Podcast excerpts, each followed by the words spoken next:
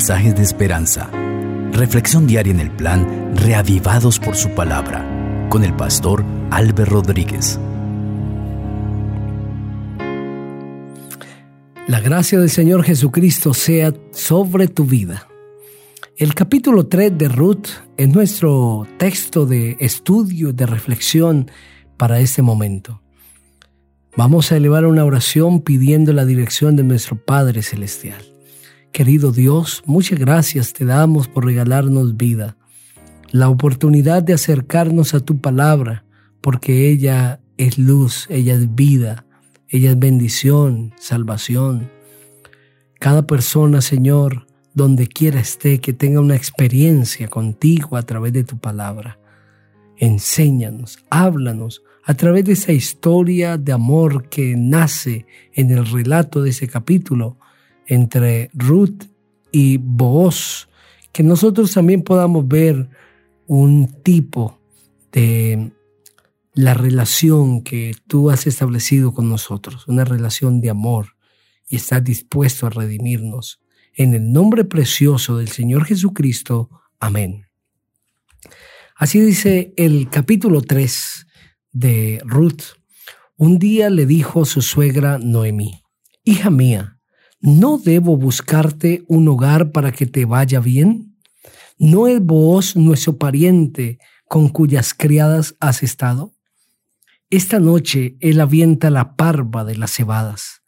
Te lavarás, pues, te perfumarás, te pondrás tu mejor vestido e irás a la era, pero no te presentarás al hombre hasta que él haya acabado de comer y de beber. Cuando se acueste, Fíjate en qué lugar se acuesta, ve, descubre sus pies y acuéstate allí. Él mismo te dirá lo que debas hacer. Ruth respondió, haré todo lo que me mandes. Descendió pues al campo e hizo todo lo que la suegra le había mandado. Cuando Booz hubo comido y bebido y su corazón estaba contento, se retiró a dormir a un lado del montón. Un rato más tarde vino ella calladamente, le descubrió los pies y se acostó. A la medianoche se estremeció aquel hombre, se dio vuelta y descubrió que una mujer estaba acostada a sus pies. Entonces dijo, ¿quién eres? Ella respondió, soy Ruth, tu sierva. Extiende el borde de tu capa sobre tu sierva, por cuanto eres pariente cercano. Dijo vos, Jehová te bendiga, hija mía. Tu segunda bondad ha sido mayor que la primera, pues no has ido en busca de algún joven, pobre o rico. Ahora pues no temas, hija mía. Haré contigo como tú digas, pues toda la gente de mi pueblo sabe que eres mujer virtuosa. Aunque es cierto que soy pariente cercano, hay un pariente más cercano que yo. Pasa aquí la noche, y cuando sea de día, si Él te redime, bien que te redima, pero si no quiere redimirte, yo te redimiré. Jehová es testigo, descansa pues hasta la mañana. Después que durmió a sus pies hasta la mañana, se levantó Ruth antes que los hombres pudieran reconocerse unos a otros, porque vos había dicho que no se sepa que una mujer ha venido al campo.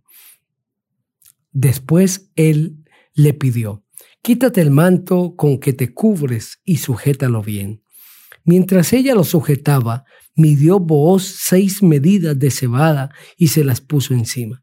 Entonces ella se fue a la ciudad. Cuando llegó a casa de su suegra, esa le preguntó, ¿qué hay, hija mía? Ruth le contó todo cuanto le había ocurrido con aquel hombre y añadió, me dio esas seis medidas de cebada y me dijo, para que no vuelvas a la casa de tu suegra con las manos vacías. Entonces Noemí dijo, espérate, hija mía, hasta que sepas cómo se resuelve esto, porque aquel hombre no descansará hasta que concluya el asunto hoy. Amén. El relato de ese capítulo nos ubica ahora entre La experiencia que Noemí está teniendo con su nuera Ruth en Belén de necesidades y de bendición a través de la cosecha y el comienzo de un proyecto que es envolvente, que es abarcante, pero también determinante para la vida de Noemí, y es encontrar a alguien que les redima.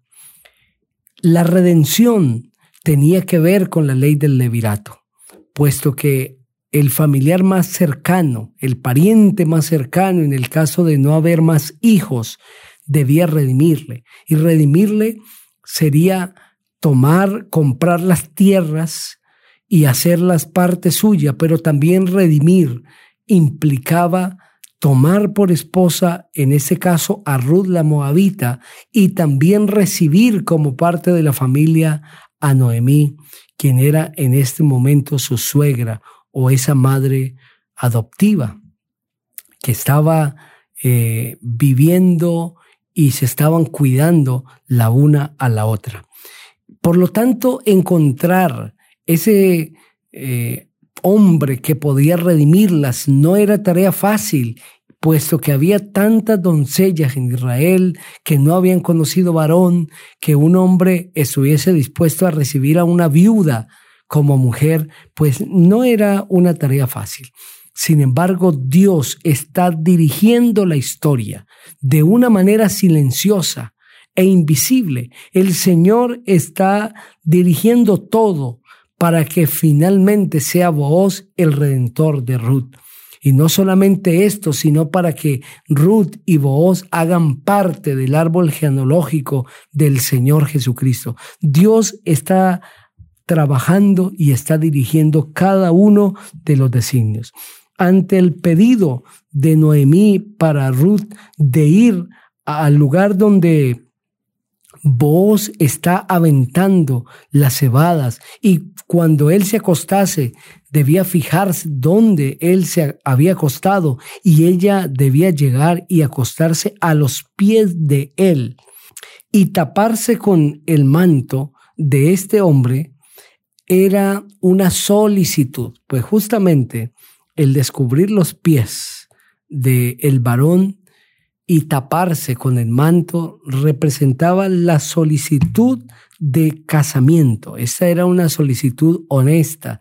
En otras palabras, Ruth iba a solicitarle a vos, cásate conmigo, redímenos, redímeme a mí y por ende a su suegra. Esta misión pues no era fácil y al mismo tiempo era una misión que implicaba atrevimiento, pero Ruth estuvo dispuesta a seguir las indicaciones de su suegra Noemí. Cuando llega a este lugar y este hombre descubre que hay una mujer a los pies y pregunta, ¿quién eres? Ella dice, soy Ruth, tu sierva, e inmediatamente viene el pedido, extiende el borde de tu capa sobre tu sierva por cuanto eres mi pariente cercano acéptame, cásate conmigo, redímeme. Es lo que está diciendo eh, Ruth a vos. Y vos le da bendición y le dice, Jehová te bendiga, hija mía. Tu segunda bondad ha sido mayor que la primera. Y de acuerdo a este relato que la Biblia presenta, podríamos evidenciar que Ruth es una jovencita a pesar de estar viuda, eh, es una joven y Booz seguramente es un hombre entrado en años, pues él la alaba porque Ruth no haya ido a buscar a un joven, sino que haya venido a buscarle a él para que él le redimiese. Y en ese momento eh, empieza ahora el proceso, no solamente el deseo de Ruth de ser redimida por Booz, sino también la firme determinación de Booz de casarse con Ruth, aunque hay un pariente más cercano de vos y él necesita seguir todo el proceso en su legalidad para que no sea nulo.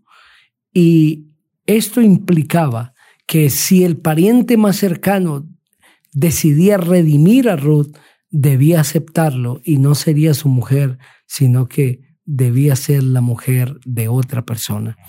Esa noche Ruth pasa allí la noche de una manera respetuosa y descansa allí y vos al amanecer o antes de que el sol saliese completamente, despide a Ruth enviándola con provisión de alimentos para que no volviese con las manos vacías. Esta provisión de alimentos, las seis medidas de cebada, no solamente iban a ser de sustento para el alimento de Ruth y de Noemí, sino que esa gran cantidad, porque seis medidas de cebada es una gran cantidad de cebada, prefiguraba la bendición futura para Ruth de descendencia, de tener simiente, de hijos en la posteridad. Es decir, vos ya está declarando que Ruth va a ser bendecida a través de una larga descendencia. Y así es. La bendición futura que desciende sobre Ruth es tan grande, no solamente por su descendencia, por la multitud de personas, sino porque el Señor Jesucristo nace de ese linaje, de la descendencia de Ruth, la moabita.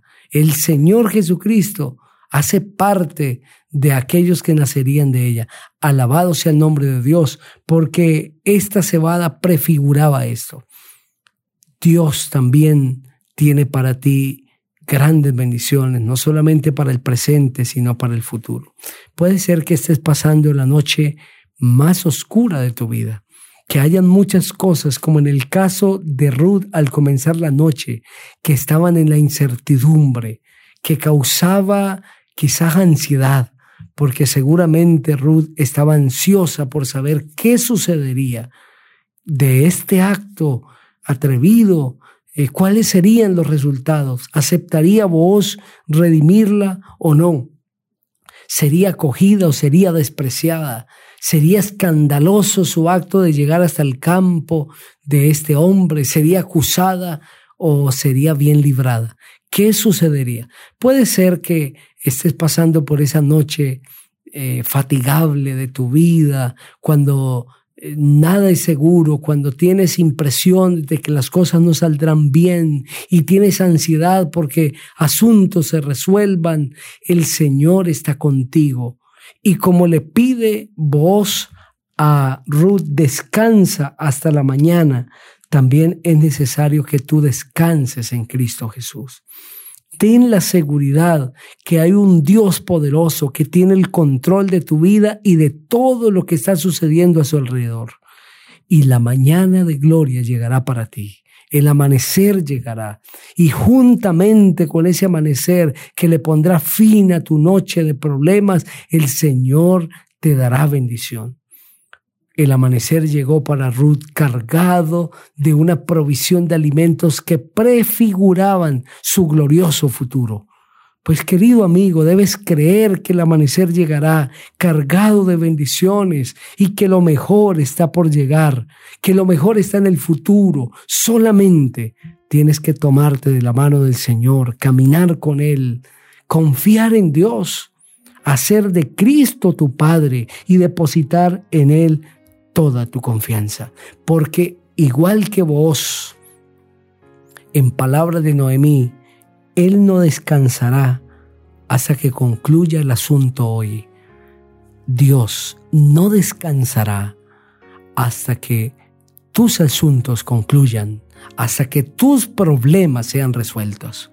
Dios no descansará hasta que estés en bendición. Dios no descansará hasta que tu larga noche de problemas termine. Dios está trabajando por ti, está resolviendo por ti y no descansará hasta que todo haya concluido. Alabado sea su nombre. Entrégate a Él porque Él tiene cuidado de ti. Quiero invitarte para que oremos. Padre, Gracias por el mensaje de tu palabra. Donde quiera haya una persona escuchando ese mensaje, bendícele Señor. Gracias por escucharnos. En Cristo Jesús. Amén. Dios te bendiga.